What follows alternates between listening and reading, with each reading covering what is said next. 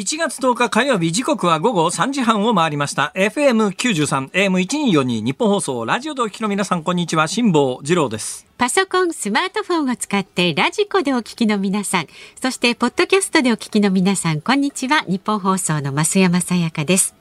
辛坊治郎ズームそこまで言うか。この番組は月曜日から木曜日まで辛坊さんが無邪気な視点で今一番気になる話題を忖度なく語るニュース解説番組です。えー、今日はですね、えー、もしかすると番組やってる途中で私いなくなるかもしれませんので、はい、あらかじめ予予言じゃなくてお詫びをしておきます。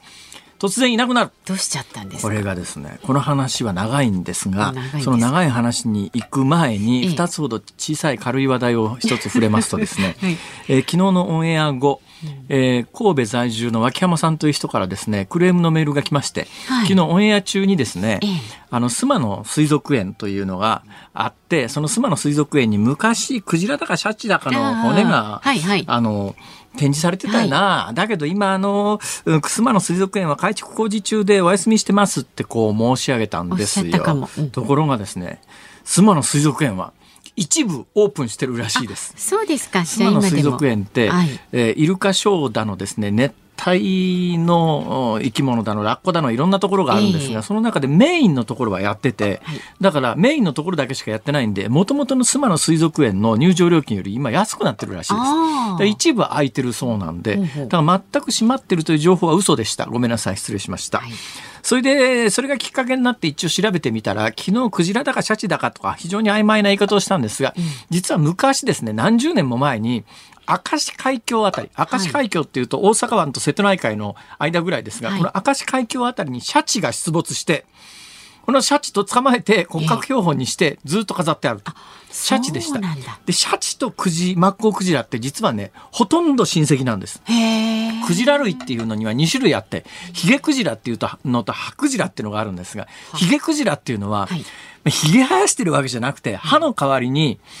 まあこれはあの、く、ヒゲというふうに表現するんですが、まあ実態はヒゲというよりね、黒い板みたいな感じです。なんか先の方がこう歯ブラシみたいになってるような板がダーッと縦に並んでてあのオキアミなどをこし取るんですねだから口の中に大量の海水を入れてそこから海水だけ吐き出すんですが、はいはいはい、そこがまああの網みたいになってますから、うん、その内側にオキアミみたいなだからヒゲクジラっていうのはどっちかというとそういうオキアミ系を餌にしてるんですがでほとんどの大型クジラっていうのはヒゲクジラなんですよ。はいところがですね、マッコウクジラっていうのはハクジラって言って、ヒゲじゃなくて歯が生える。本当に歯が生えて、生えてるんです。で、本当に歯が生えてるクジラっていうと、ちっちゃいものはマスナメリだとかイルカだとかみんなそうなんですが、はい、で、大きいものだと、えー、一番でっかいのはマッコウクジラなんですが、はい、その次に大きいのは多分シャチのはずです。これはまあいわゆる我々がイメージするヒゲクジラ類っていうのと全く別でハクジラ類って言って、こういうのはあのパコパコいろんなものを食うわけですよ。マッコウクジラなんかはあのダイオウイカっていう巨大イカと格闘して食いちぎるみたいな。食べちゃうんですか？でねイカが好物で大阪湾って実はですねアオリイカとかシーズンになると結構イカが入ってくるんです。だからもしかするとイカの群れかなんか追っかけてるうちに、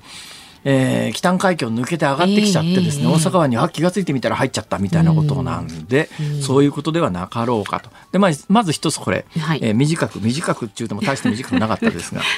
ていうのはさっきの、もしかすると本番中にいなくなるかもしれないという壮大な話をするためには、結構時間がかかるんで、はい、もう一つの話題もちょっとち小さな話題を一つだけ。ね、コンパクトに。あ、ものすごくコンパクトに。はい、はい去年末に私の新刊の、えー、この国は、あの、歪んだニュースが溢れているかなんかという本を出しましたが、はい、あれが、最新の情報で、大阪難波の朝日屋という本屋さんで、ええー、1位に、週間ランキング1位になりました。さすが。ありがとうございます。えー、まだお買い求めてない皆さん、もしかすると世の中のトレンドから遅れてる可能性がありますので。じゃあ、遅れを取り戻してください。はい、どほら、コンパクトだったでしょ。コンパクト。さあ、メインの話に行きます。はい、このメインの話は実はですね、えー、もう2時間でも喋れるし、まあ、まあ、頑張れば5分でなんとかまとまるかなっていうぐらいの長さの話なんですけども、昨日私体調が良くなかったですよね。もう寝てなかったですからね。そうなん俺は寝てねえんだと言いながらここを後にしました。そうそうでいろいろ忘れ物なんかしながら帰ったわけですよ。ほ、うん、いで帰りがけですね。昨日はここを出た時には自分で料理をして晩ご飯作るつもりだったんですが。えー出て気力がなえて、はい、こういう時は外食でもよかんべえと、ね、こう歩きながらね、えー、家路に着いたところがですね、えー、途中で有名な外食チェーン店の看板が目に入ったんです、はい、そこにチキンカレーがあったんですね。あチキンカレーにしようと思って入ったんですよ。で、チキンカレーにサラダとかつけたら900いくらもしてですね、結構値段上がってるな、物価もだいぶ上がってきたなとか思いながら、それを一口食べた瞬間に、ん？と思ったんです。はい、腐ってるっていうんじゃなくて、はいやたら塩辛いんです。私そこのチェーン店のカレー割と好きなんで、ええ、普段から食べつけてるんですけども、昨日食べた瞬間、はい、あれ俺ちょっと東南アジアから帰ってきたばっかりで味覚が変わったかないぐらい、え、カレーの味がしなくて、やたら塩辛かったんです。はい。それで食べてるうちにめったにそんなことないんですけど途中で残したんですもう。これ以上無理だと思って。珍しい。で珍しい。本当に珍しい。珍しいんです。でお家に帰ったら、うんうん、お腹がぎゅうぎゅうぐるぐる言い始めて、もうたまらなくなって、でも、うんうん、油汗流しながら去年、昨日は寝たんですが、はい、今朝、まあ、あの、半分起きてる状況、寝たり起きたりの状況で朝目が覚めて、ええ、もう耐えきれずにトイレへ駆け込んだら、はい、まるで、インドで生水飲んだ状態になったんです。これはちょっとインドの皆さんに大変失礼な言い方かもしれませんが、日本人の多くは、まあ、水が合わないっていうことなんでしょう。うね、あのインド旅行に行くと、多くの方はとんでもないことになるのであります。で、私何回もインド行ってますけれども、そのたんびにとんでもないことになって、途中からこれはちょっと水が合わないということで、歯磨きで口すすぐんでもペットボトルの水を使うぐらい用心して、それでもダメですね。そんなにもうなんか空気でお腹壊すんじゃないかぐらいの。勢いで、もうインドどんだけ気使っても、まあ、とんでもないことになるわけですよ。今朝そういう状況がずっと続いておりまして、普段だったら私の家からここまでだいたい片道3キロぐらいを歩くんですが、今日はその歩いてる間に、えーもしトイレに駆け込まなきゃいけない状況になった時に、うん、すぐにトイレがあるとは限らないので、ちょっと今日は用心しようと思って、はいはいはい、普段使わない飛ばすに乗って飛ばしてきたんですね。はい、すいません。一応笑っときますね。えー、どうも恐縮です。なんかあの、ほら、安藤さんみたいなことになってますね。安藤さんじゃなかったっけ？安藤さん。誰だっけ？あ、遠藤さん、遠藤さん、遠藤さん。遠藤です、ね、遠藤さん、遠藤さん。はい。えー、まあ、それはともかくとして、そんな状況で、だからね、もう結構ギリギリなんですよ。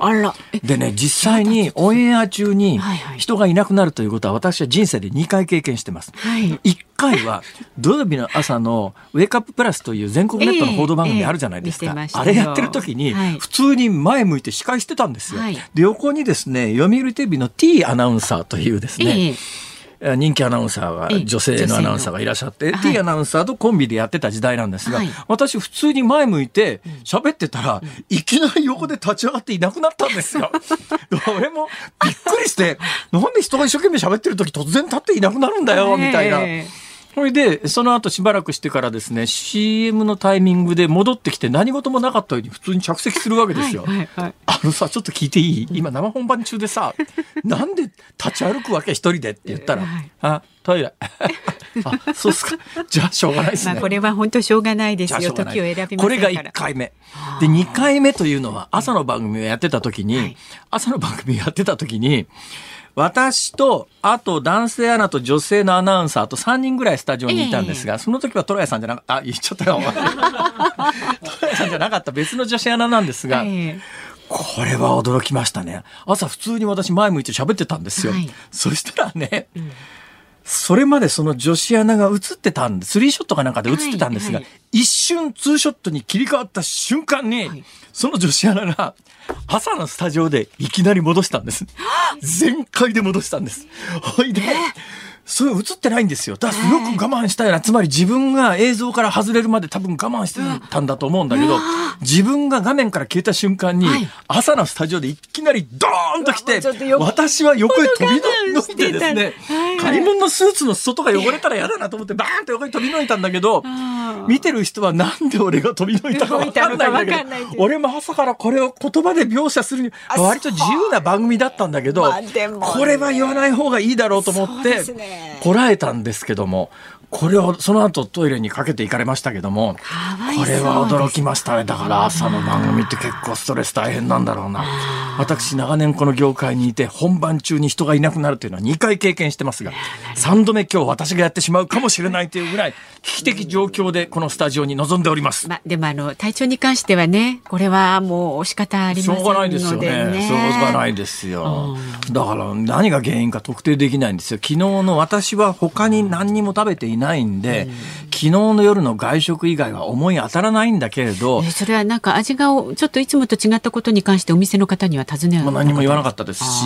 昨日幸いなことに私大体一人でご飯食べると今日の一人飯って言ってツイッターにあげるんですが、えーね。うん、昨日はあげてないんです。というのはいつもあげる時には外食する時にはどこの店か分かるようにレシートまでつけて、えー、どこの店のどの店舗っていう。でこれあげてたら今日はこの話はちょっとですね。まあ、ちょっとねはばかられる確実にそこの店だということが特定されているならば、固有名詞を挙げますけれども、今の段階では疑い状態ですから、単純にね、辛坊さんのかもしれない。私のインド体験のように空気吸ってたってお腹壊す時はお腹壊しますからね。だからもう昨日はツイッターに上げてなくて、まあよかったのかなと思いながら。ねえ、ちょっと原因が何か気になりますけど、はい、今そういうことでは危機的な状況にありますので。うん、そうですか。はいえー、妻の水族園は空いておりますが、毎週水曜日休みだだそうです。はい、それはきちんと、ね、だから今から行こうと思って明日行ったらあの空振りますから、はい、気をつけてください。はい、もうこのクジラに関してはいくらでも喋ろうと思えば喋れるんですよ。ね、皆さん何も知らないと思いますけど、若干私クジラに関しては 縁がありますので。ものすごくね、はい。とりあえずこのぐらいにしときます。体調見ながらで結構なんでね。はい。はい、えー、5時半まで頑張ってください。昨日他にもいっぱい話がありましてね。昨日このスタジオに傘兼杖みたいなものを忘れていったじゃないですか。それだけじゃなくて、そこのカレー、まあ、カレー店じゃないんだけど、そこでもしご飯を食べた後、お金払おうと思ったら、財布がなかったんです。これ結構血の気引きますよね。まあ、ちょっとごめん、財布ないわっていうわけにいかないじゃないですか。そうですよ。それで、で、そういう時の用のバックアップにですね、私、あの、手帳の中に千円札とかこう挟んでって、まあ、カレーぐらいならなんとか払えるだけあって、え家帰るまでどこで財布なくしたかと思ってすごいドキドキしながら、はい、いつも大体月曜日を帰る日にあのサラダの材料を買ってお家に帰るんですが 昨日はもうまっすぐ家に帰って、うん、もうなんか真っ青になりながらね、あれあの財布の中にはあのカードとこのカードが入ってたけどあれ連絡先の一覧がないぞと、いつも大体お財布にカードをしまう時には事前に写真を撮って何かあった時に落とした時に連絡ができるようなシステムを構築してるんですがこの間財布変えたばっかりでそれをやってないと、えー、だからどのカードを失ったかもわからないという状況で昨日家に帰って今度お腹はぐるぐる言うしですよ。寝てないし。最悪じゃないですか、これ。ですね。結果財布はカバン逆さに振ってひっくり返したら出てきました。なんだあったじゃねえか探してくださいよ。どうぞ先進んでください。はい、まあじゃあお大事によろしくお願いしますね。では株と為替の値動きです。連休明け今日の東京株式市場日経平均株価続伸しました。先週末と比べて201円71銭高い2万6175円56銭で取引を終えました。アメリカの雇用統計の結果を受けまして FRB 連邦準備制度理事会による利上げペースが緩むとの見方から景気後退への懸念が和らぎました。で為替相場は現在1ドル131円80銭付近で取引されています。昨日のこの時間と比べますと10銭ほど円安になっています。さあ、ズームそこまで言うか。この後は昨日の夕方から今日この時間までのニュースを振り返るズームフラッシュ。で、4時台にズームするニュースは、電動キックボード、カートから自転車まで、道路交通法の課題はという話題で、モビリティジャーナリストの楠田悦子さんにお話を伺います。楠田悦子です。あの、それは楠田恵理子です。あ、そうですか。ですね。楠田悦子さんです。えで、5時台は、ブラジル議会襲撃、拘束は1500人にというニュースにズームしていきます。さあ、番組ではラジオの前のあなたからのご意見、今日もお待ちしております。メールは zoom zoom アットマーク一二四二ドットコム。番組を聞いての感想はツイッターでもつぶやいてください。ハッシュタグ漢字で辛坊治郎、カタカナでズーム、ハッシュタグ辛坊治郎ズームでつぶやいてください。では今日の番組のエンディングでお送りする Zoom on Music リクエストのお題を生番組中に相方が突然席を立った時に聞きたい曲。生番組中に相方が突然席を立った時に聞きたい曲。こうやって一生懸命喋ってると突然増山さんが立ち上がってねそうですよ。スタジオからいなくなるという。えー、どどどどこ行くの？どこ？私がいなくなるそういう状況を思い浮かべていただければと思います、はい。はいはい、ねぜひお寄せになってください。選曲の理由も添えてズームアットマーク一二四二ドットコムでお待ちしております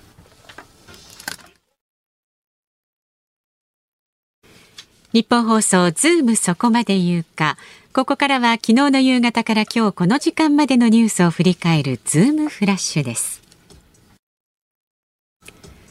ウクライナ軍報道官は東部ドネツク州クラマトルスクでロシア軍の攻撃を受けたのは民間のインフラ施設で軍は被害を受けていないと述べました。ロシア国防省は8日ウクライナ軍の陣地を攻撃し600人以上を殺害したと発表していましたがロシアのプロパガンダと否定しました岸田総理大臣とフランスのマクロン大統領は首脳会談で先進7カ国で結束しロシアへの厳しい制裁と強力なウクライナ支援を続ける必要があるとの認識で一致しました。アメリカ政府は沖縄県に駐留する海兵隊を数年以内に改編し離島での戦闘に備えて即応性のある海兵沿岸連隊を創設する方針を固めました。北九州市で開かれた20歳の記念式典の出席者の振袖に墨汁のような液体がかけられる被害が相次いでいたことが福岡県警小倉北署への取材で分かりました。署は器物損壊容疑で調べています。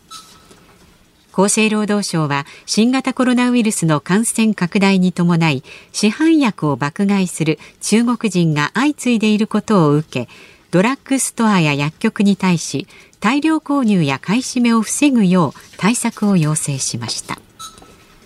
総務省は12月の東京都部の生鮮食品を除く消費者物価指数を発表しました。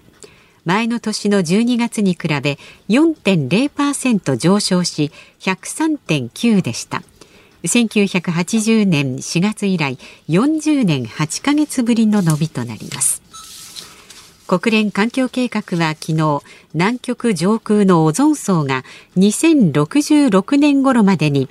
極端な現象が見られるようになる前の1980年の水準に戻るとの予測を発表しました。北極では2045年他の地域で40年までに回復する見込みです。ローマ教皇庁はおよそ40年前にバチカン職員の当時15歳の娘が行方不明になった事件の調査再開を決めました。事件はバチカンを内包するイタリアで最も有名な未解決の謎と呼ばれています。なんで突然バチカンがですね40年前の事件に言及し始めてもう一遍調査再開するって、これどういういきさつかというと、直近でどうやらネットフリックスがこの事件に関してドキュメンタリーかなんか放送した、ドラマかドキュメンタリーみたいな放送して多分バチカンになんとかしろと調べろみたいな圧力がかかってたんじゃないのかなと。要するにそういう話ですね。はい、えー、まあ、40年前にそういうあの事件があったのは間違いないんだけれども、うん、みんなもうもうなんとなく忘れてたんだけど、まあ、ネットフリックス経由ということのようであります。その一つ前ですね、オゾン層です。オゾン層。あの、オゾン層は我々がまあ1970年代、80年代、あの、結構ね、環境保護に目覚めたような人たちはみんな耳に馴染みがあると思いますが、あの、クロロフローロカーボンという、うん、えーまあ、フロンですね。昔はスプレーとか、エアコンの冷媒とかみんなこのフロンが使われてたんですよ。ところがこのフロンというやつが強烈にオゾン層を破壊すると。でオゾン層って上空にこう地球全体をぐるっと取り巻いてるんだけど、薄くなると南極の上空のオゾン層に穴が開くと。でこれがもし穴がどんどん広がっていくと何が起きるかというと、このオゾン層があるおかげで我々生きていられると。これオゾン層がなくなると、あの、宇宙空間からものすごくたくさんの紫外線が降り注ぐと。この紫外線が大量に降り注ぐとどんどんがんが、あの発症したりなんかして非常に危険なんですが、このオゾン層があるおかげで、食い止められてると。で、これどうもオゾン層に穴が開き始めたぞっていう何が原因だって、いや、やっぱりあのクロロフローロカーボン、フロンじゃねないのか。で、それからですね、99%のフロンを全世界的にもう削減したんです。はい今も風呂に使ってるスプレーなんかありませんね。炭酸ガス。炭酸ガス自体もまあ温暖化物質なんで、まあいろんなものを代替に使ったり、エアコンの冷媒ももう風呂なんか使ってません。うん、でも世界中の99%以上の風呂を削減したんで、で、このどんどん穴が大きくなってたのが、えー、逆回転でだんだん小さくなりつつあって、おそらく今の勢いだったら、あと50年ぐらい経つと、えー、穴っこなくなるんじゃないの？っていうようなことで、だからね、頑張ればなんとかなるっていう、歴史上ものすごく重要なニュースなんです、これは。さあ、その一つ前のニュースです。物価です。はい。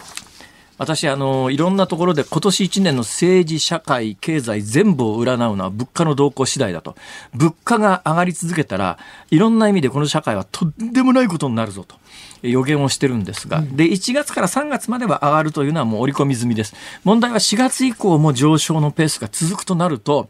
必ず金利はさらに上がってきますし、うん、日本は今金利が上がると企業も政府も日銀もどこもどうにもならない状況になりつつありますから、だから去年の末に金利が上がったってすっげえでっかいニュースなんだけど、はい、今も金利の上昇圧力ってすごく強くてですね、えー、私実は株為替以外に10年ものの国債のあの取引価格価格というのをずっとウォッチしてるんですが、えー、今、日銀が許容限度の0.5%にずっと張り付いたままです、はい、直近は、うん、何が起きてるかというと、全世界のあのこれの投資で儲けようとする、まあ、外国の資本家たちがですね、えー、日本国債に売りを浴びせてるから、まあ、あの金利が高い、日銀が許容する0.5%、だからもう全世界が日本国債売り浴びせて、日銀が必死になって買い支えてるという状況が、これ物価が上がり続けるとさらにあの金利の上昇圧力が強まりますから、すごい重要なんだけど、ちょっとね、まずいなと思うのは、これ物価上がってる原因が、あの、ロシアのウクライナ侵攻による資源価格の上昇ってよく決まり文句で言うじゃないですか。ところが、あの、多くの資源価格は去年の2月24日のウクライナ侵攻以前に戻ってるんですよ。で最近ね私注目してる日本の物価の指標で卵っていうのがあってですね、はいはいはい。えー、去年の年末198円だったんですよ、うちの近所のスーパーが。年明け一発目見に行ったら208円まで上がってて、あ、ちょっと上がってきたなと思って、昨日、えー、昨日真っ青な顔をしてですね、財布がなくなって上に上がってきて、だけどやっぱりスーパーは行っとかなきゃと思って、頑張って見つかった財布を掴んで、スーパーに行ったら、いつも、その、大体去年高い時でも、198円ぐらいだった10個入りの卵が、昨日ワンパック288円。あ、まあ、上がっちゃいましたね。288円。はい、で、なんでそんなに上がってるかというと、はい、まあ、あの、一つには鳥インフルエンザで、えー、うん、鳥の殺処分というのが1000万羽とかととんでもないことになってて、えー、県によったら1割ぐらいの鳥をもう殺しちゃってる状況の中で、えー、鳥が、まあ、出荷、なかなか卵出荷できなくなっちゃってると。で、まあ、去年からの円安で鳥が食べる餌の値段がものすごく上がってると。で、さらに加えて、今なら値上げしても消費者はついてくるっていうところがどっかにあるんだと思いますよ。288円卵10個って相当な値段ですよ、これ。まあ今アメリカなんかはとんでもないこと、さらにとんでもないことで卵10個で500円超えてたりなんかしますから、まあ、日本はまだ288円で済んでりゃまだあの軽症でここで、まあ、あの鳥インフルエンザが収まって値段が下がってくりゃいいんだけども値段ってやつはいっぺん上げるとなかなか元へ戻らないんですよ。この値段でも消費者がついてくると判断をしたら、スーパーも生産者ももともと長年値段が上がらなくて困ってたもんですから、なんだ288円でも売れるんじゃんと思った瞬間にこの値段が一つの指標になってしまいますから。今年物価がどうなるかというのは政治経済文化全てを占うという意味においてはちょっとまずいよねっていう数字がいくつも現れ始めています。ズームフラッシュでした。1月10日火曜日時刻は午後4時4分を回っています。東京有楽町日本放送第3スタジオから辛坊治郎と。増山さやかでお送りしています。さあご意見いただいております。ありがとうございますオープニングでね辛坊さんインドのお話に触れましたが、はいはいはい、練馬区の東京稲子祭りさんはですね年末年始インドに旅行に行って昨日の夜帰ってきました。あどちらかなインド。えっとねタージマハールガンジス川、はいはいはい、ダージリンに行ってきました。なるほどペットボトルに入ったミネラルウォーターしか飲みませんでしたが常に緩い状態でしたね。でちなみに食べ物は路上販売のものが多数ガンジス川の水には触れていません、はい、えー、生野菜生の果物はできるだけ取らないようにしてましたけど火を通したものの上に生の玉ねぎやらトマトなどを乗せてくれるので、ね、まあしょうがないと思いながら食べてました。だからあのウイルス細菌を排除するというのは不可能です。でペットボトルの水で歯磨くぐらい努力をしてる人は他のところでも努力してますから、えー、それでもやっぱりねお腹壊す時はお腹壊します。合わない人は合わないですね、はい。はい、もう私なんかもインド行くたびに空気で映るんじゃないかと。何かが。もうそう思わざるを得ないぐらいなことになりますけどでもなんかあのインドの魅力にこう取りつかれる人って多いですよね。いるいるだからインドってね2種類なんですよ。うん、もうもうずっぽりはまって出てこられなくなっちゃう人と、うんうん、二度と行かないっていう人と。私はどっちかっていうとまあその中間ぐらいですかね、まあ、二度と行かないって感じでもないんですが、ただ行くと大体ひどい目には遭いますね。はい。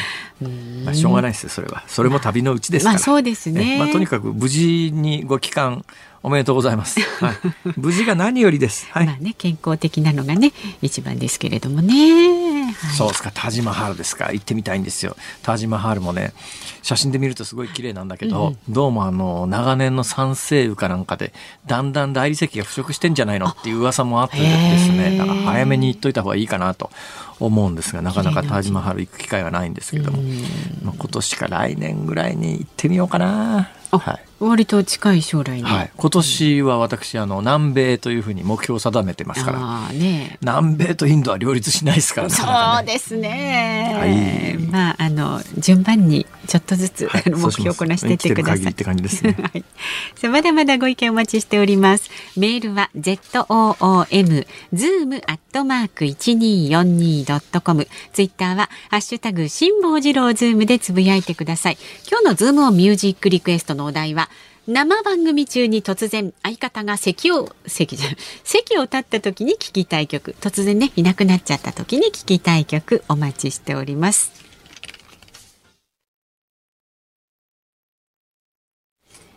日本放送がお送りしているズームそこまで言うか。この時間取り上げる話題はこちらです。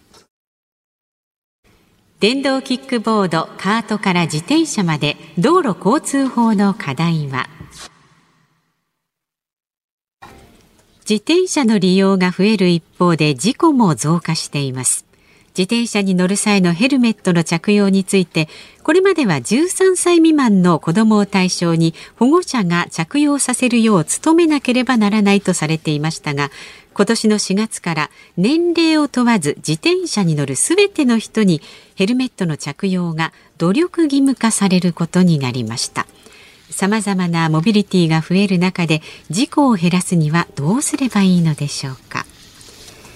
さあ今日はモビリティジャーナリストの楠田悦子さんにお話を伺います。スタジオにお越しいただいています。よろしくお願いします。お願いしますよろしくお願いします、えー、モビリティジャーナリストって何ですか？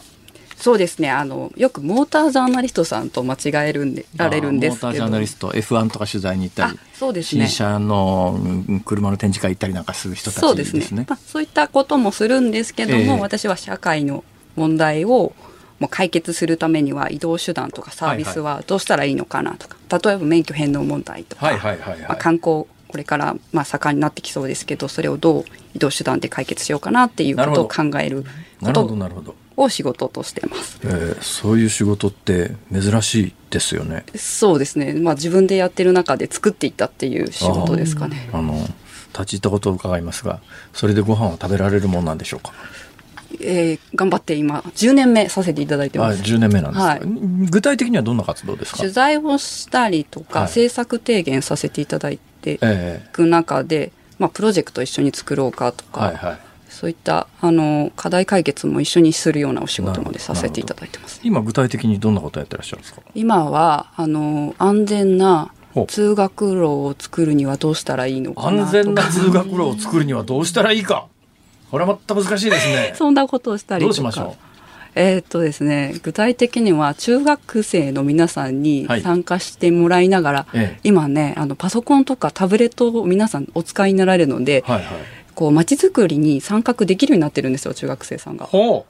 だから大人に任せてたらすぐに安全にならないから子供さんのまあ子供さんっていうとねあのもう生徒さん大人みたいなあのご意見をお持ちなので、ええ、一緒に考えてたりとかど。う街を変えてたらいいかなみたいなことを、こう通学路を通して考えるみたいなことをしてるんです。どんな意見が出るんですか？えっ、と本当にねあの現状の分析までできてじゃあ看板作ろうかっていうと1分間あ1時間ですぐにデザインまで出てくるんですよ。であのこうどうしたら直したらいいですかっていうと地域のもう木材使ってこうガードレールを作りましょうとかなるほどあのお金予算ないからじゃあどうしますかって僕たちちゃんとお掃除しますみたいなとかちゃんと考えれるんですよ。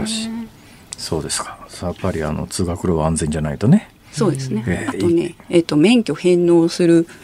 問題とかあるじゃないですか。それをあのー、まあ気持ちよくこう返納してあの一生涯移動に困らないためにはどうしたらいいかっていう社会の仕組みとサービスとプロダクトのを作るみたいなこともしてます。いや私ね実は年末年始台湾行ってたんですよ。で年末年始台湾に行ってて、はい、市場で買い物してたら、はい、ふっと隣に兄ちゃんが現れて、なんか背の高い兄ちゃんだなと思ったらそうじゃなくて縦横30センチぐらいで厚さが7センチぐらいのカバンなんですけど、はい、ねカバンなんだけどカバンの下に両側足乗っけるところが折りたたみになっててペコンってするとその30センチ30センチ厚さ7センチぐらいのところの両側に足乗せるペダルみたいなやつが出てくるわけですよ。なるほど。その上に乗っかると電動一輪車なんて。わあいいな。それでピューッとどっか行くんですけどこれ日本だと絶対あの合法化しないよなと。えー、台湾では当たり前に兄ちゃんが乗っててですねこれって見たことないんでどこで売ってんだろうと思ってネットでもう結構検索しまくったら日本以外の世界各国には 発売してんですが日本は発売対象地域になってなくてつまりまあ行動走れないから多分売ったって売れないと思ってんでしょうね。うん、なんかねちょっといろんな電動キックボードなんかフランス行くと当たり前に観光で走ってるじゃないですか。そうなんですよね。なんかやたら日本規制多くないですか？いや多いですよ。多い中でどうするかを一生懸命日々考えてます。どうしたらいいんですかね。えっともうね受け入れてどう戦っていくかと戦っていくじゃないな。あのそれはねやはり積み上げてでできてきた法制度とか安全の仕組みとか社会の仕組みがあるので、はい、それをね否定せずにそういうものをどうあの先人の上でつくあの新たにこうアップデートしていくかっていうことを考えた方がいいなと思っていてそれをね一生懸命やってらっしゃるのが電動キックキックボードの日本の若い方々なんですよ。そう。あの抗うことなく。まあ私の感覚であのもう何年か前にパリに行って 電動キックボード当たり前にレンタルしててみんな観光客観光が観光客も含めて地元の人もあの移動の手段としてパリの街の中ガンガン走ってるのを見てあ日本だとこれはまず規制でこれで行動走れるようにはならないだろうなと思ったら意外とあっさり日本で行動走れるようになってびっくりしたんですけど。そうなんですよ。他のあのいろんな法整備あったんですけど、そんなに早く進まなかったんですけど電動キックボードはすごい頑張られたからどういうことどうして早かったんですかね？あのであのヨーロッパみたいな形で、えー、電動キックボードが走る時代になります。でも危ないから一緒に危なくないように対応していきませんか？みたいなあのことを警察の方とか議員さんと一緒にお話ししていかれたのが電動キックボードなんですよ。なるほどだからそういう戦略がすごいお上手なんですよ。まあ、多分ただ自由に解禁しろっていうといわゆる既得権益規制で飯食ってる人たちは徹底抗戦を仕掛けてくるところをそうですねだから逆にいやこれを規制することによってあなたたち規制側にもこんなメリットが生まれますよっていうの。そういうことです要するにそういうことですよね。そうですやり方がうまかったんですねあのウーバーとかあ言っちゃいいのかな。あのウーバーであったりとか、はい、そのライドシェアの問題とか、あと自転車シェアとか。まあ、って日本でいうとあの飯運んでくれる人っていうイメージですが、うん、まあ、世界的にはいわ普通の素人さんが日本でいうところの禁止されてる白タク業務みたいなものをやって、でマッチングアプリみたいなやつで、えー、今日有楽町日本放送で午後5時半に番組終わった時にここから麻布十番まで誰か乗っけて出てくれますかね、ネットでパンってやると、あの素人さんの白タク、まあ、日本でいうところの違法行為の白タクの人が、えー、あのじゃあそれ1000円でいきますみたいなので それはまあ需要と供給のバランスで値段が変わったりなんかするんですが、うん、で世界ではそれが結構解禁になってるところが多いんだけど日本では花からもう解禁するはずがないっていう。そうなんですよ。だから海外あるから日本でやるといいよねっていう発想じゃなくて日本のまあ、生態系メカニズムがあるのでそこに変えていくにはどうしたらいいのかっていうところ、ね、まさに日本のね規制、えー、という大きな看板で飯食ってる構造みたいなものを理解して、うん、その構造の既得権益者にもこういうメリットがありますよっていうアプローチと攻め方をしないとこういうのってなかなか日本で解決していかないよね。何でもとにかく花から規制っていう、うん、でその規制がねひどくて日本でやっぱりいろんなことの発達が止まっちゃってるよなっていうのがこのモビリティなんか典型で。本当そうですね、ね、近い将来あの空飛ぶ自動車だって日本だけヘリコプター扱いされてますから、うん、そんなもん規制でヘリコプター扱いにして機種ごとの免許でそれもヘリコプター操縦免許なんか普及するわけねえだろそんなもんって。花から普及させないことを目標になんか動いてるとしか思えないこといっぱいあるんですよ。ね。ね、あのちょっと話は違いますけどねこれ最近ちょっと私メールマガジンで書こうかと思ってるネタなんでここで言っちゃうのもったいないからだけどまあ言っちゃうかしょうがないわ。あのねあの、まあ、人間の移動手段ではない方の物を運ぶ物流の方のドローンってあるじゃないですか、ドローン。で、あのドローンっていうやつが日本で急激にまず遠いドローンで、おもちゃのドローンで普及し始めた時に、はい、首相官邸ドローン墜落事故っていうのが、事件っていうのがあったんだよ。で、この瞬間に政治と官僚が怒り狂って、全面禁止状態です。ほぼ禁止です。であの直近だと 200g まではトイドローンおもちゃのドローンでよかったんですが、うん、200g を切るぐらいの高性能ドローンが世界中で開発されたんで日本ではそれを制限を 100g にして もうとにかくもう本当にちっちゃい子供が近自宅で飛ばすぐらいのちっちゃいやつ以外は全面禁止に近いですよ。だからまああのいやよく読むといやダメなところは例えば空港の上だとか首相官邸だとかいろいろこう書いてあるんだけど、実質的に日本中のどこでもドローン飛ばせなくなっちゃったんですね。で世論的にはそれでいいっていう世論が結構多いんですよ。うん、それはあのドローンなんか飛んでてもうるさいし危険なだけだからやめちまえみたいな話。ところがですね世界はそんな一律規制しないわけですよ。そうすると何が起きるかというと世界の発想はだったらうるさくない危なくないドローンを開発しようっていう方向で新しいドローンが次々発売されるんだけど日本は一律最初に入り口のところで禁止にしちゃったからそれで終わり。だから新しいものが生まれない。この国ってね、新しいものが生まれない。ものすごい構造的なものが、ドローン一つ象徴的なんで、まあ、これは人間が乗るドローンじゃないんですが、人間が乗るドローンも結構今ひどいことになりつつあります。そういう僕は感覚ももうなんかお詳しすぎて私の出番ないぐらいです。いやいやそんなことない。はい。なんかそんな感覚あるんです。なんかね、で世論はなんか規制した方が受けがいいんですよ。いやそうですね。ヘルメット義務化って言うとそうだそうだみたいな。あの、うん、今日ね本当にヘルメットの義務化の話ねホットなところなので。どうなってますこれ結局現状。これね要はあのまあそうトータル的な事故は減ってきてるんですけど、ええ、自転車の事故だけまあ減り方が甘いわけなんですよ。交通事故ってね、うん、私あの60年代70年代交通戦争と言われた頃知ってますけど年間交通事故死者って3万人ぐらいいたんですよね。よね 今は桁が一つ下がりましたか、そうなんですよ。5000人を切ったりとか、まあ、本当にか限りなくゼロに近いぐらいにしようって言ってる。本当に劇的に減ってるんですよ、だけどあんまり交通事故劇的に減ってる方がニュースにならないんですねそうなんですよね。で高齢者の方も事故をしたらもう免許を取り上げられるような状況になっちゃってきていて。まあ、なのでそこをあのもっと減らしたいっていうところで、まあまあ、警察の方々は、まあ、ヘルメットとかそういった交通ルールを守りましょうっていうところを、まあ、強化するところなのでじゃあもうあとあらゆることしてきたけどもできることは次はヘルメットですかってでもだけど罰則はないので、まあ、努力義務というところでの、まあ、法律になりますね。あの日本の規制ってねなんか妙なことになってて車乗る時にあのうん、ドライバーズシートのところで座ると、まあ、今後ろもあの高速乗るときはそうなんですが、うん、シートベルト義務化されてますよね、うん。うん、でシートベルトするの当たり前だと思ってるじゃないですか、えー、ところがそれが義務化されていなかった時に発売された車って車検通す時にシートベルトなくても通るんですよねあれ。ああそうなんですか。あれが本当不思議でしょうがない。どうしてもいるもんならそれ必ず義務化しとけよって話なんだけど昔作られたクラシックカーみたいなやつで、シートベルトねえじゃんみたいな車、車検取ったりなんかしてて、あれがね不思議でしょうがないっていうのがいっぱいそういうのあるんですよね。何のための規制なのこれっていうようなこともね含めてびっくりするようなことがあるんで、まあ、ヘルメットに関して言うとね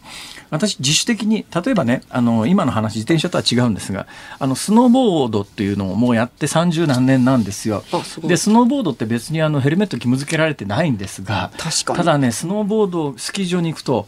欧米のスキーヤースノーボーダーはみんなヘルメットしてますね。そうでますね。はい、で近年日本人もそれに倣ってスノーボードとかスキーやる人はヘルメットかぶってる人が相当増えてきてます。でこれやっぱり自分の命守るためには、やっぱあのふわふわの毛糸の帽子よりもヘルメットの方が確実に頭を守れるっていうのが。で、ね、私も最近ですねあの別にそれ義務化されてませんけれども自分の命守るためにスノーボード滑る時にヘルメットかぶってますけどなんかうんどうなんだろう。乗り物に対する感覚がね日本の方と欧米の方って違うんですよね、はあ、特に自転車は顕著で自転車は海外の欧米の方はまあ、車だという意識で車道しか走らないんですけど日本の場合ってあの歩歩行者のちょっと毛の生えたような乗り物っていう。どちらかというとね、そういう感覚ですよね。法律上は軽車両っていうことになってるんだけれども、歩道堂々と走ってる自転車、結構多いですよね。まあ、歩道で自転車マークついてて、ここ自転車走っていいですよっていう歩道は、まあ、ともかくとして、そうじゃなくて、もともと日本の道って幅が狭いので特に歩道なんか昔は歩道なかった時代もありましたからね。ね。だから車をね早いかに早くさばくかっていうところで危ないから自転車も歩道に上がってねっていう時代があったんですよ。でそこから車道にあの下ろしたっていう流れがある中で、まあ、意識がやっぱり歩く歩行者という感じなのでどうしてヘルメットかぶらないといけないんですかっていう感覚、だけどそだから、まあ、すごく身近な乗り物としてあってだからすごいね自転車大国なんですよ日本って。だからそうですね、うん、だから普及させたいなと思うとヘルメットって逆に邪魔でだから安全と普及とのバランスみたいなところがやっぱり問題かなと。だからインフラがおっしゃるようにすごく安全であればまあ、ヘルメットっていらないでじゃないですかっていうのが電動自転車もですね、えー、えー、世界の多くで普及しているのは原付に近いぐらいの出力のあるのであそうなんですよね。ね、うん、あの基本だけど人間って日本あ人間じゃない日本って、うん、あれものすごく厳密に決まってて自転車漕ぎますよね。はい漕ぐのと同じ強さのアシストまでしかしちゃいけないんです。そうそうそうそういう形だけど漕ぐよりも強いアシスト力のあるものは原付扱いになってナンバープレート取れって話でだ世界中で普通に買えるような電動自転車が日本だけ買えないっていうの結構ありますよねこれ。そうですね。まあ電動付きアシスト自転車っていうのは、まあ、日本が発明したもので世界世界に先駆けたこう結構な発明なんですよ。えーえーだけど、まあ、世界の基準にならなかったので遅れとっちゃちょっとだけあの、まあ、まあ、遅れというか少しこうね乗り物の発展の仕方がちょっと違うっていう感じですかね。まあ、さっきのスノーボードの話ですけども、私はヘルメットはあのかぶった方が安全ですからかぶった方がいいですよとアドバイスしますけど何でもかんでもねさっきの電動自転車じゃないけどもものすごい細かいところまで法律で義務付けてこれを例えば本当に1キロワット、まあ、あの出力なんかキロワットで出すんですけども、ちょっとでもオーバーしたらよみたいななんかなんかそれもものすごいあの警察周りとかって厳密に判断しますよね。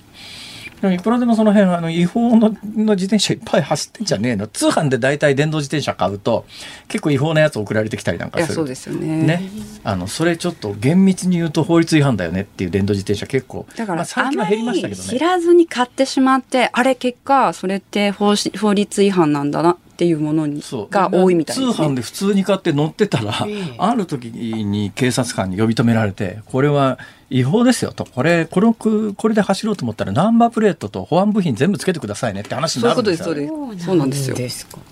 転車もそうだし電動キックボードもそんな感じですね。ね、知らず知らずに。四角四面の規制で 本来自然にほっといたらもうちょっと確かにまあそうすると事故も多いから世論的には政治家としてはできるだけ規制強くした方がって対世論的には得だからそっちの方向に走っちゃうんだけどそのおかげで日本で生まれたのに日本で発達せずにあの産業界も発展せずに、えー、規制の中で取り残されちゃってる分野がこの国どんだけ多いかっていうのはね、私は痛いほど感じてますから、なんとかしないとまずいぞこの国はと。と私はそう思うんですいや本当にそうなんですよ。移動手段の、まあ、種類に関しても、まあ、あの都市部においてはこうやって、えー、電動キックボードとかいろいろありますけど田舎の方に行くと本当に車しか便利な移動手段がなくなってしまっていて、まあ、原動機付き自転車もアップデートできていないので本当にお年寄りの乗り物っていうのがなくて、まあ仕方なしに車に乗っているような感じですかね。うん、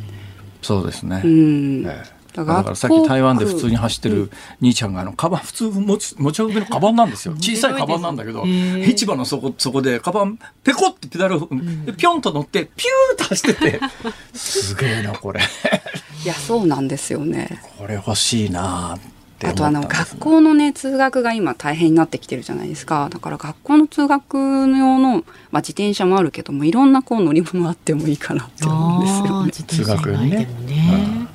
まあ、アメリカなんかはあの治安が良くないんでね、えー、子供は歩いて通わないですけどね。みんなスクールバスで、日本でなかなか全部それスクールバスでっていうことになるとじゃあ誰が金払うんだって話になって、なんでアメリカがそれできてるのに日本ができないって一体じゃあ日本は金どこに使ってんだよっていう。いや子供さんにもっと使っていただきたい。全くそうですよね。はいえー、いうことで、まあ、あの結論としてヘルメットは自主的にかぶった方がいいですよ。身を守るためにね、はい、い何でもかんでも法律で規制するのは俺は嫌いだなそうですね。でねヘルメットがねああのもし義務化になってきたりとか強化されるといろんなヘルメットの開発が進むらしいです。なるほどね。なるほど。それはそれでいいかもしれないですね、うん、私ねとにかくねあの今バイク乗ってるんですよだからヘルメットはかぶらなきゃいけないんですけどバイクに乗るとですね髪の毛押さえつけるとあれがね なんかちょっとねヘアスタイルのこと考えたりね。そうなんです。よ、うん、なん。かヘアスタイルが乱れない、うん、あのヘルメットとか開発してくれたら これすぐ買うのにな、ね、軽くてね。あバイクで使えるかわからないですけど。自転車用は結構あるんです首の周りに巻いてエアバッグみたいなやつ。へえそういうのもあるんですか？いざという時に首の周りでエアバッグバーンと膨らむんです。そうなんですよ。あの倒れた時にパンって、あまあ倒れた時はいいけどなんかこうこう傾いた時に電柱に頭を打つみたいなものは 防げないなそれだと。いやそうです。よかぶるって絶対髪型ねね特に女性なんかも気にするでしょうしね。どれだけ頑張ってもいいですね、髪型乱れないヘルメットちょっと開発してくんないかな。そうそれは大きな進歩かもしれないですね、そんなこと言ってるうちに時間来ちゃいましたよ。はい、楽しかったです。こちらこそ本当に、あのもっとちゃんとした話を聞くべきだということはわかるんですけど。いや十分ちゃんとした話をありがとうございましたまたぜひあの時間ありましたらあの初対面で名刺交換するとあの必ず相手が「楠田恵理子です」って言うでしょうそうですね「悦子です」みたいな。いいですよ。あの下さんに合わせていただかなくても。ということで今日はモビリティジャーナリストの楠田悦子さんにお話を伺いました。ありがとうございました。ありがとうございました。日本放送辛坊治郎ズームそこまで言うかをポッドキャスト YouTube でお聞きのあなたいつもどうもありがとうございます。日本放送の増山さやかです。お聞きの内容は配信用に編集したものです。辛坊治郎ズームそこまで言うかはラジオ局日本放送で月曜日から木曜日午後3時半から毎日生放送でお送りしています。番組はラジオの FM93 AM1242 に加えてラジコでもお聞きいただけます。ラジオラジコではポッドキャスト YouTube 版にはないコンテンツが盛りだくさん。アトムさん吉田由紀ちゃんの中継企画さらに辛坊さんが「夕刊富士」の気になる記事を解説するコーナーそして辛坊さんが聞きたい曲をお送りする「ズームオンミュージックリクエスト」などラジオラジコでしか聞けないあんなことやこんなことがいっぱいです。ポッドキャスト YouTube を聞いた後はぜひラジオラジコで辛坊治郎ズームそこまで言うかをお楽しみください。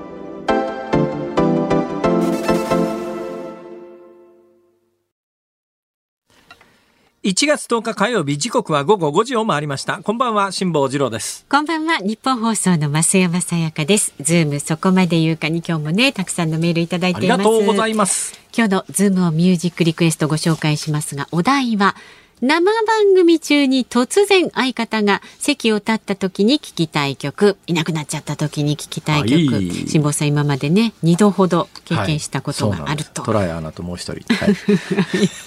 名前を出すのはどうかと。あそうですね、はい、まず長野県佐久市のうーちゃんさん47歳男性の方は、渡哲也さんの一人をお願いします。ね、確か西部警察か大都会のエンディングテーマだったと記憶しています。哲也渋いねね事件を解決して現場からタバコを吸いながら歩く渡哲也さん渋かったのテレビでタバコ吸ってるシーンはまず無理ですね。ないですよね。はい、いやもうそれはもう無理です。放送できません。はい。えーと、と千葉県船橋のようちゃんのパパさん60歳はですねやはりザードの君がいないでしょう。そのまま一生懸命喋ってると、はい、ふと隣を見ると、あれ、君がいない。君がいない。君がいない。えー、埼玉県埼玉市の一郎世代さん、49歳男性の方。生番組中に相方がいきなり席を立った時に聞きたい曲、タトゥーの All the Things She Said をリクエストします。タトゥータのロシアの二人組ですか？そうそう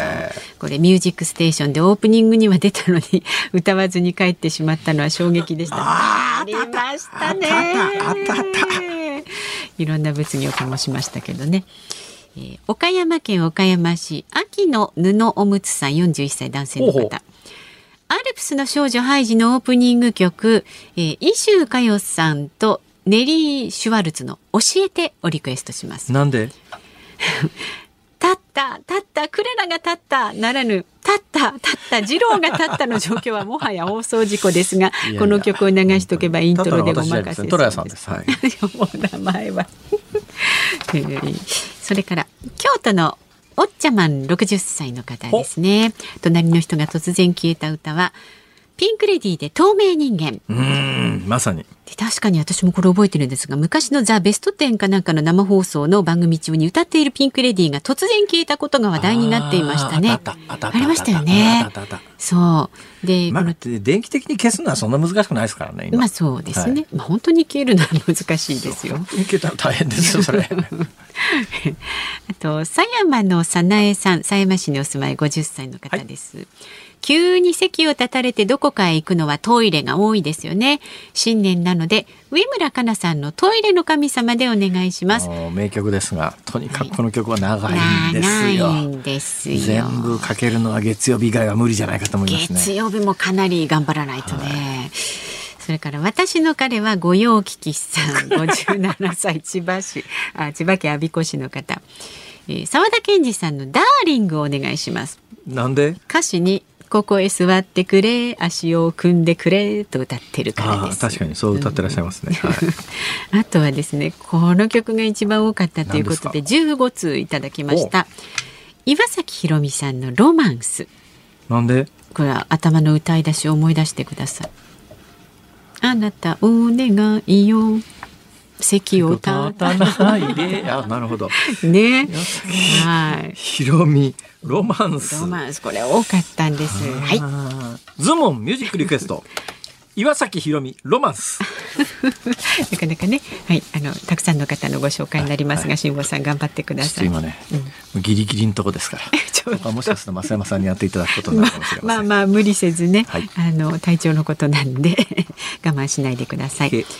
さあ番組ではラジオの前のあなたからのご意見は24時間お待ちしております。メールは z o o m zoom アットマーク一二四二ドットコム。ツイッターはハッシュタグ漢字で辛坊治郎、カタカナでズーム、ハッシュタグ辛坊治郎ズームであなたからのご意見をお待ちしております。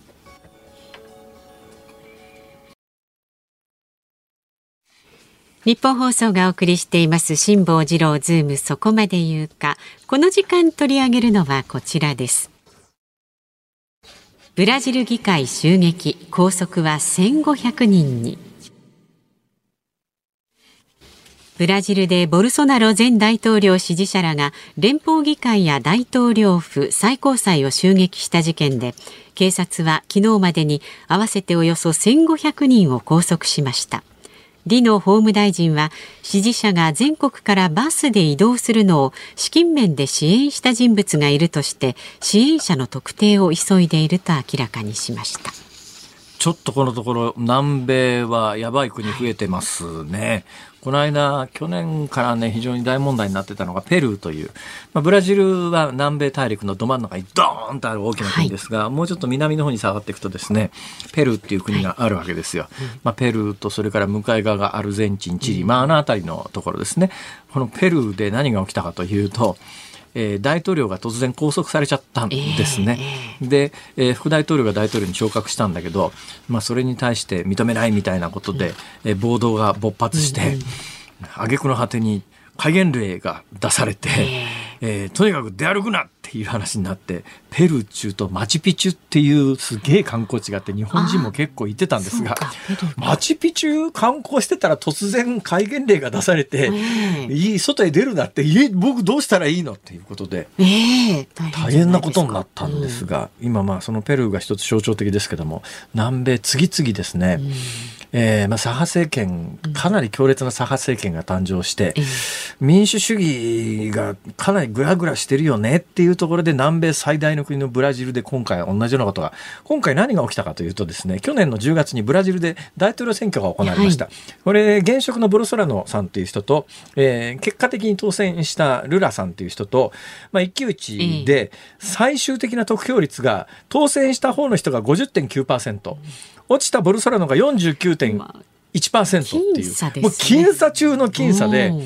いや、これはカウントの仕様によったら、ボルソラノっていうあの前大統領はコロナはただの風邪だって言って世界的な品種を買ったというので有名な人なんですが、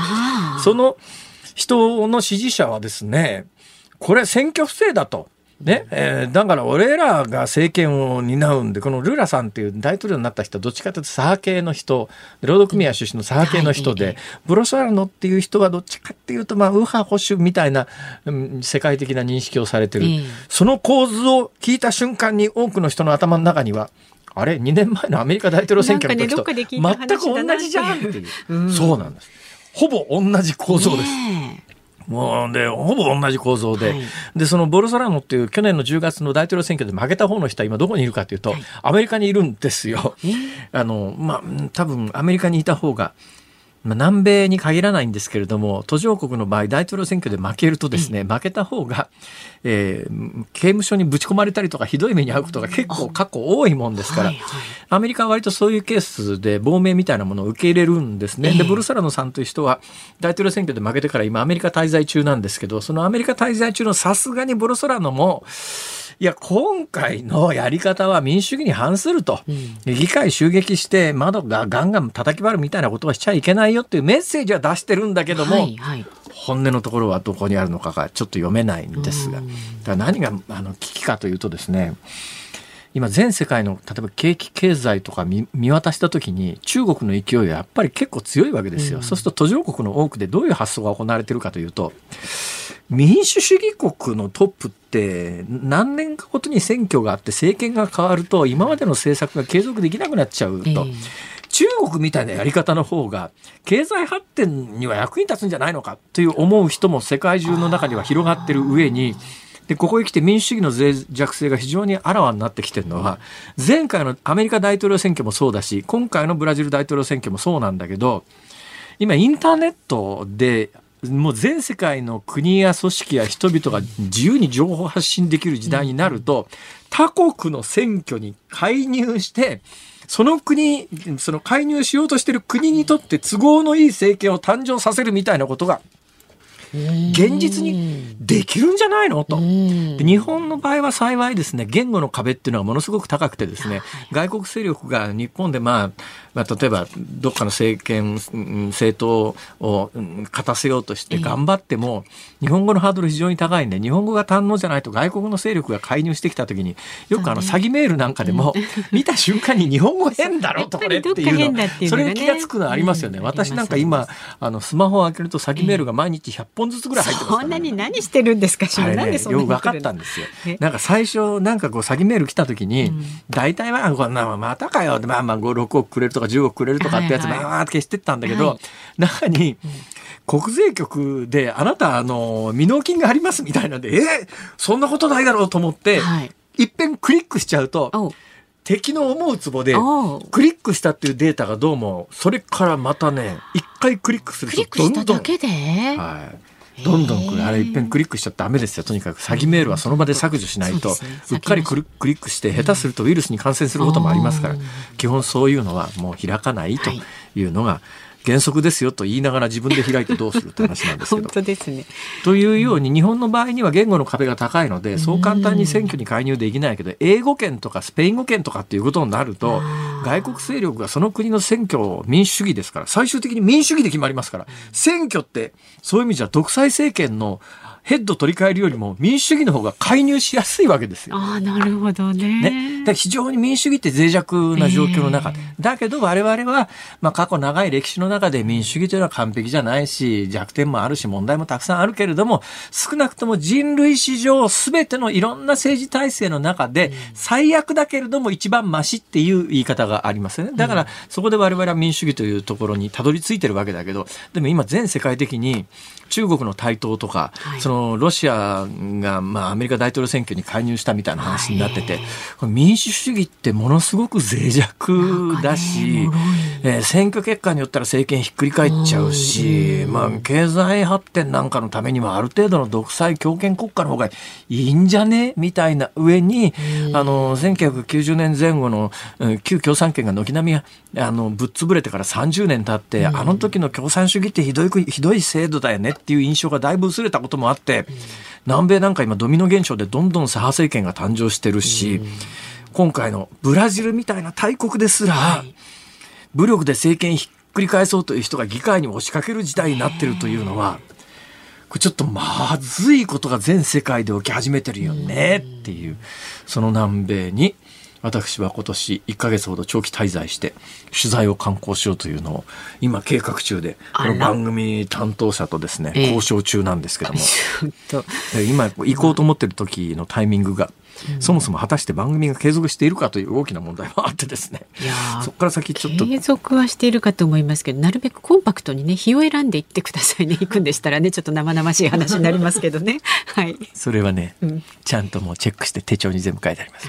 いわゆるスペシャルウィークのタイミング スペシャルウィークって基本的に2か月に1回なんでね。こんな話を。間に。いやいやいや。それ以外にもね。いやブラジル議会襲撃の話ですよね。そうですよ。ちょっと。ということで、えー、我々は非常に民主主義というものすごく脆弱だけれども大切なシステムの上に乗ってるのでだからあの大切にしようねっていう。まあ結果的にはそういう話なんですけどね、はい、まあ完璧な制度じゃないですよ、うんうん、だけど、まあ、そういう意味では最近ネット社会になってくると他国から選挙に介入されるという干渉されるという見えないうちに世論誘導が行われているということも、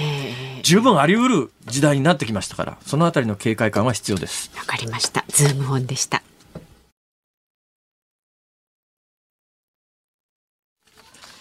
ズームミュージックリクエストをお送りしているのは、ヒデさん、ケイさん、沢さりながらさん、サッチさん、ゴンベイさん、サイジジさん、だから言ったじゃないのさん、ミスター CB さん、ナナコ SOS さん、ひばりのようりさん、新小安の親父さん、茶豆さん、ためっちさん、鈴鹿の父ちゃんさん、頭のてっぺん、冬景色さん、15人の皆さんからのリクエスト、岩崎宏美、ロマンス。はい。やっぱ岩崎宏美さん歌うまいですね。いやもう透明感なるすごい歌声が素晴らしいですね。はい、ちょっと久しぶりにコンサートどっかにでやってないですかね。聞きに行きたいですけどね。ああね聞いてみたいですね生でね。えということでございました。うん、はい。さあ、この後の日本放送は、古谷正幸さん、軽トラックスお送りします。今日はですね、あの、美脚ダンスの G で話題になりました、少女時代の特集です。ああ、いや、タイ行ったらですね、はい国際線にピンク色のグッズ持った人が大挙して乗ってて、うん、なんだろうと思ったら、バンコクでブラックピンクっていう、あの韓国の女性グループのコンサートがあったみたいで、世界中から客が来てて、びっくりしました。やっぱりグローバルで人気なんですよ。ね。カラもやっぱり全盛期すごかったっすよね。ね少女時代もね、はい、あ、そうか、今日少女時代の特集か。そうそうそうですね。少女時代の方が数が多いですから、好みの人は見つけやすかったです。はい、あ、そうですか。さあ、引き続きね、この後も日本放送でお楽しみくださいませ。で、明日の朝6時からの飯田浩二の OK 工事アップ。明日のゲストは数量政策学者の高橋洋一さん。取り上げるニュースは、岸田総理大臣欧米歴訪中、イタリアメローニ首相と首脳会談。観光需要喚起策、全国旅行支援が再開というニュースをお伝えします。で、この番組は、コロナ禍で人気が出た出会いツールマッチングアプリにズームしていきます。よ。最近若い人と話聞いてて、えー、結婚しました。あそうなんだ。どこで知り合ったの？って言ったらマッチングアプリっていう人すごい増えてますよね。普通になってますよ。一昔前なんかそういうところで出会うというのをなんかちょっとなんか恥ずかしいみたいな認識の時がありましたけど、ね、今もう全然そういう時代じゃないんだなというその専門家のね、はい、伊藤咲さんに伺います。伊藤咲さんなんか素敵な名前ですね、はい、辛坊治郎ズームそこまで言うかここまでのお相手は辛坊治郎と。増山さやかでした。明日も聞いてちょうだい。